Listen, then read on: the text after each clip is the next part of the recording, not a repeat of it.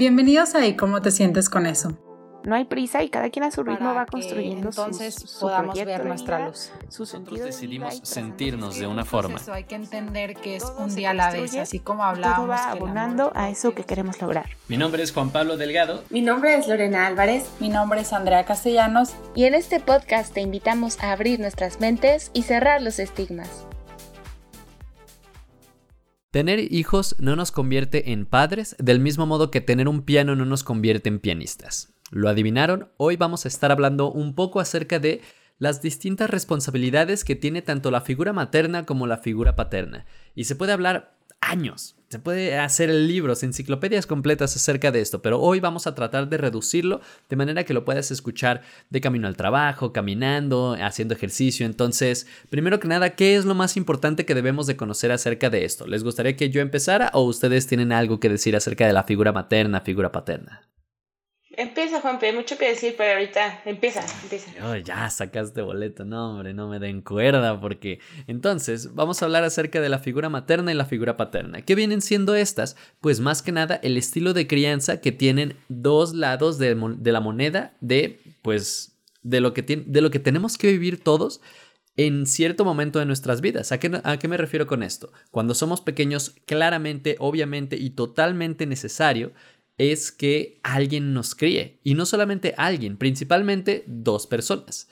Por lo general les llamamos mamá o papá, pero vivimos en el siglo XXI. Entonces, la figura materna y la figura paterna, afortunadamente, ahora pueden ser cubiertas por cualquier persona, no necesariamente por el padre biológico o la madre biológica. Y la figura materna no tiene que ser cubierta por una mujer y la figura paterna no tiene que ser cubierta por, una, ah, por un hombre. Pero, ¿con qué se comen? ¿Qué vienen siendo estas? La figura materna se gira en torno más eh, hacia la seguridad y la protección del hijo, de nosotros mismos, en este caso, donde nosotros somos el hijo. Ah, entonces gira más en torno hacia el abrazo, el sostén, hacia no quiero que le pase nada a esta persona, quiero que viva todos sus años. Entonces se le, se le encierra, no en una burbuja, pero sí se le abraza para que no le pase nada o al menos le pase lo menos posible. Y como les menciono, es el otro lado de la moneda, viene siendo la figura paterna, la cual gira en torno más hacia el desarrollo de habilidades y capacidades del el hijo para que esté mejor preparado para el mundo real fuera del nido familiar. ¿Qué significa esto? Que la responsabilidad de la figura paterna es ser mediador entre el mundo y el hijo y dosificar, ah, pues sí, básicamente dosificar dosis de realidad al hijo para que éste logre utilizar las herramientas que le otorga la familia e incluso dotarse de las propias para saber qué hacer y cómo enfrentarse ah, cuando no tenga el sostén y la protección de la familia, no solamente de la figura materna, pero de toda esta red de apoyo que representa la familia en los primeros años de desarrollo. Creo que es un tema que es muy importante platicarlo, que a nosotros nos surgió la idea justo porque en México acaba de pasar el Día del Padre hace poco. Creo que en varios lados del mundo, de hecho, ¿no? Se celebra más o menos en las mismas fechas. Bueno, no sé. Pero acaba de pasar el Día del Padre y vi un montón de memes y videos y cosas en redes sociales que hablaban sobre el ser buen papá y, y luego están también estos memes de que describen a la mamá como el papá y luego los papás que se ofenden porque dicen, no, es mi día, cómo la celebran a ellas y por eso creo que es importante como entender desde la parte psicológica qué es lo que significa maternar y paternar. Que no es solamente, como decíamos con la frase del principio, dar a luz a un hijo y darle vida y que biológicamente surja, sino también cubrir esta función eh, parental de criar y acompañar a un niño en su desarrollo. Entonces, creo que es importante comprender estas funciones que nos cuenta Juan P. ahorita, que nos ayuda a diferenciarlas y entenderlas como a la vez parte de la misma moneda de la crianza, pero puesta en dos figuras diferentes. Eh, es importante entenderlos porque eso influye muchísimo, por no decir totalmente, en el desarrollo de la personalidad del niño y en cómo va a ser formada su psique uh, o su mente, ¿cómo diría? Psique de otra manera menos técnica. Ajá, como su personalidad, pues todo lo que lo, con, lo, construye como persona. Ajá, sí, su persona, ajá. Eh, Entonces, por eso creo que es importante que lo platiquemos y que nos empecemos a cuestionar entonces como qué figuras paternas hemos tenido, qué figuras maternas hemos tenido, porque claro que aunque se basa en dos principales figuras que dan como esta función materna de cuidado, presencia corporal y reconfort que decía Juanpi, tanto como la función paterna de eh, dosificar la realidad, de introducir el mundo social, de ayudar a desarrollar habilidades, de representar la ley y demás. O sea, sí están principalmente en dos personas, pero también hay un montón de figuras ajenas a esas dos personas que funcionan con esas mismas, ¿cómo decirlo? Para no repetir funciones. Como tren de pensamiento, como... Que ayudan como a lo, a lo mismo, pues, de seguir criando. Con el mismo andamiaje. Y luego en, México siendo un país tan común, esta parte donde, es decir, hablamos acerca y queremos hacer suficiente énfasis en la palabra figura paterna, figura materna, porque en México es muy común que los padres biológicos no críen a los hijos, afortunada y desafortunadamente. Es decir, muchos de ustedes posiblemente fueron criados por tíos o por abuelos o por tíos abuelos o por... Ah, no lo sé, dependiendo ya de la historia de cada uno de ustedes. Y sin embargo, a estas personas que fueron criadas de esta forma, no, eh, muy probablemente no carecieron de figura materna ni o de figura paterna. Por esto mismo que a cualquier persona que tenga la intención de ponerse como estos pantalones y decir, ¿sabes qué? Yo quiero y deseo lo mejor para esta persona, ah, para su crianza, entonces yo me voy a responsabilizar de esto y esto y esto que enlistamos en un principio. ¿Tú qué opinas, Andrea? ¿Qué te parece esto? Estoy pensando en todo lo que dicen. Es que justo cuando empezaste a hablar, Juanpi, hablabas de cómo son las dos caras de una misma moneda, como que creo que está muy como que estamos muy acostumbrados justo a creer que el papá tiene que tener ciertas funciones, pero tiene que ser un hombre, es decir, la función paterna siempre está ligada como este lado justiciero, que es el que te castiga, que tu mamá dice vas a ver cuando venga tu papá, el que pone las reglas, el que dice así van las cosas. Y luego está por otro lado la función materna, que siempre la ligamos a una mujer y es como esta persona que te da cariño, que te da amor, que te abraza cuando estás mal. Y creo que es importante también aprender a verlo como es, ¿no? Como una función, no necesariamente ligarlo a una persona o a que sea mujer o que sea hombre, porque a veces resulta que quien es el padre si habláramos de una pareja heterosexual, quien es el padre cumple las funciones de cariño, amor, nutrir a los hijos y la madre tiene esta personalidad más de poner límites. Entonces es un poquito lo que nos gusta hacer siempre en este podcast, que es cuestionarnos, ¿no? Estas ideas, estas creencias de que solo hay una forma de familia, solo hay una forma de las funciones en mi caso sí puedo decir que encaja perfectamente con lo típico, pero no significa que es la regla. Yo creo que es importante sí como tomar en cuenta lo que decía al inicio Juan Pide. Estamos en el siglo XXI, hay muchas maneras, pero lo que queremos hoy dar a conocer son las funciones que normalmente tiene cada figura, independientemente de quién sea esta figura.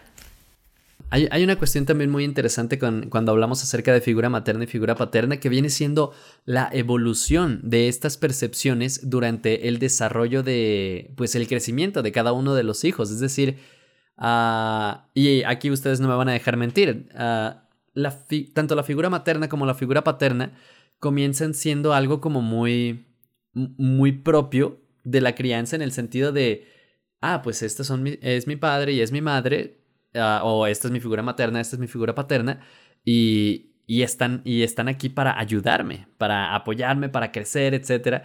Y entonces a, medida que vamos creciendo, que vamos madurando, quién sabe, por ahí de los seis años, nos empiezan a dar vergüenza estas personas porque son más grandes, porque son otra generación, entonces no las queremos tan cerca de, de nuestros amigos. Entonces A esto me refiero con que hay un cambio de perspectiva, hay un cambio como hay una evolución en la manera en la que percibimos a nuestros padres y esto también viene siendo un rol muy importante cuando hablamos acerca de figura materna o figura paterna. No es estático, es decir, estas definiciones o estos roles que les dije en, un principio, ah, pues son a grandes rasgos, son en general, a final de cuentas, si desescombramos eh, todo lo que, lo que pudiera cubrir o lo que pudiera, por así decirlo, a plagar a partir de lo que escuchamos cuando hablamos de figura materna, figura paterna, siempre vamos a encontrar en la figura materna y también en la figura paterna mucho amor hacia los hijos, pero este amor se expresa de formas diferentes y a grandes rasgos la figura materna implica seguridad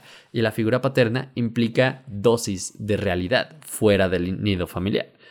Pero sin embargo hay estas fluctuaciones de es que yo creo esto de mi padre, o es que yo creo esto de mi madre, o es que por qué otras personas, sus papás son, son, o porque tienen dos mamás, o porque tienen dos papás, o cómo le hacen estas otras personas que solamente tienen una mamá o un papá.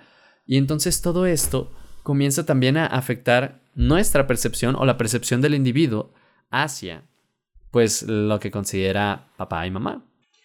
Claro, y, se liga mucho estas funciones a los roles y estereotipos de género y por eso después también se juzga como muy difícil a los padres y a las madres, como por no seguir estos estereotipos, ¿no?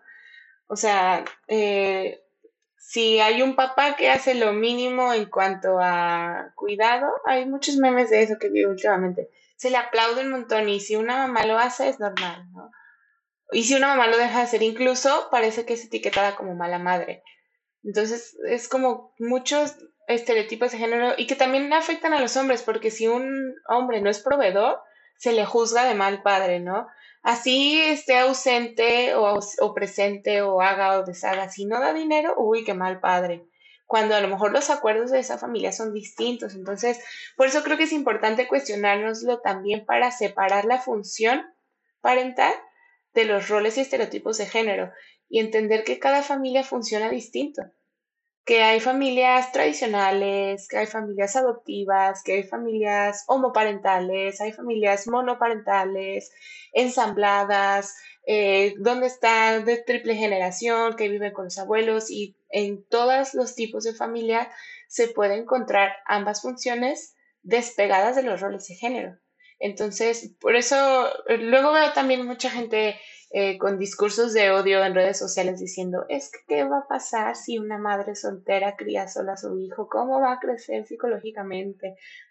Pues lo más probable es que como todos, pues con sus cosas y tus traumas y motivos, que todos los tenemos, eh, pero también sano dentro de lo que cabe siempre y cuando se le cumplan las funciones parentales y seguro la mamá a veces cumplirá las funciones eh, las funciones paternas y la abuelita la función materna o el maestro de pronto hace como su función paterna también, no sé, o sea, puede haber varias, como decía Juanpi también, dinámicamente varios, varias figuras parentales que ayuden en la crianza y no pasa nada que si no se tiene una familia de la manera tradicional que normalmente lo ubicamos, de que la persona vaya a crecer pues mal o traumada. O sea, yo creo que lo importante es el deseo de cuidar y sacar adelante al hijo o hija en su desarrollo y criarle y ayudarle de, la mejor manera. Entonces, eh, pues sí, es muy bonito cuestionárnoslo y, saber que a lo mejor también eh, podemos llegar a hacer funciones mm, parentales desde donde nos toque con los sobrinos, con los alumnos, con las personas que vayamos acompañando en la vida que de cierta manera también nos toca influir en la crianza. No sé, se me hace bonito pensarlo, pues que no hay una sola manera de criar, una sola manera de ser papá, buen papá o buena mamá, sino que hay un montón de formas y está padre cuestionarlas, pues. yo sé que ya casi se nos acaba el tiempo, pero me gustaría hacer una pequeña dinámica como para cierre. ¿Está bien? ¿Puedo? Ok, esto va a estar bueno. Ah, pues este episodio está dirigido pues para la persona que, a, la, a, la, que necesite escucharlo, realmente para la que le quede el saco, tanto para hijos como para figuras paternas, como para figuras maternas, aquella persona que quiera aprender más. Pero aquí, ahora quiero dedicar estos últimos minutos para pues literalmente eh, exclusivamente o más dirigido hacia, la hacia las figuras maternas y figuras paternas del mundo. Y si ustedes quieren, pues dirigirlo a su figura materna o a su figura paterna correspondiente. ¿Qué les gustaría decirles a estas personas que, como bien dijo Lorena, se dedican a, a este deseo de yo quiero hacer lo mejor que puedo para esta persona que, pues que amo con toda el alma de manera desgarradora? Ah, pues primero que nada me gustaría agradecerles por todo el, apoyo, la paciencia, porque realmente, ah, al menos yo no puedo decir que soy padre o que, ajá, que soy padre o que soy madre. entonces, tengo una idea acerca de lo estresante que puede llegar a ser la crianza de otro ser humano. Entonces, primero que nada, quiero apreciar y agradecer ese, ese gran esfuerzo que la verdad es completamente sobrehumano. Sin embargo, lo logran y hacen su mejor esfuerzo todos los días. Entonces, quiero agradecer y quiero decir que hacen lo mejor que pueden con lo que tienen y eso no pasa desapercibido. La verdad, quiero mandar un abrazo a todas las personas que se dedican a esto y que le echan tantas ganas y tanto esfuerzo y sudan la gota gorda por el amor hacia otro ser humano. Ay, no soy mamá y me llegó. Pero sí, creo que estoy muy de acuerdo con lo que dice Juan Es pues un trabajo, podría decir yo, no remunerado y que muchas veces pasa desapercibido. Entonces, yo también quiero agradecerle a todos los papás, especialmente a mis papás, aunque no sé si me escuchen, pero porque a veces se nos olvida que son humanos y que se equivocan, pero que han hecho lo mejor desde el día uno para nosotros, a pesar de que en muchas ocasiones para nosotros no sea, o desde nuestro punto de vista no sea lo ideal.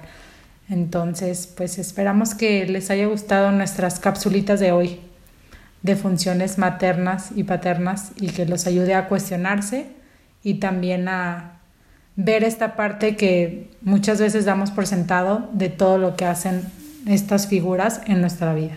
Yo quiero agradecer también a todos los que deciden tomar este, pues este rol en la vida de alguien, ya sea porque biológicamente sucedió, o porque adoptaron, o porque se les presentó, no sé, la decisión que, como hayan terminado siendo padres, eh, que realmente se agradece realmente se agradece todo lo que se lo que hacen porque ahorita nosotros lo explicamos un poco más desde la teoría y lo comprendemos más porque pues los psicólogos nos gusta complicarnos la vida y estudiar a los seres humanos y hacerla y como que le entendemos un poquito más a ratos. Pero es que el ser papá no viene con manual y a nadie te, o sea, nace el hijo y no te enseña, o sea, no nace con el manual en la mano y no te dice nada, paso uno, dos y tres, y sé mamá, sí, sé papá, sí, o sea, es algo a lo que se improvisa, lo que uno pone, lo que cree saber y lo que cree hacer mejor y cuestiona la manera en la que fue criado para criar distinto y hace, se hace lo que se puede. Sí, siento que es una frase muy cliché, pero realmente es muy cierta. O sea, se hace lo que se puede con lo que se tiene y se agradece. Y, y claro, yo también eh, en lo personal a mis papás agradezco todo lo que han hecho por criarme, formarme y dejarme ser. Y con esa nota nos despedimos. Un abrazo para todas las figuras paternas y figuras maternas. Son increíbles. Ah, incluso en los momentos en los que no son tan increíbles. Nos vemos. Uh.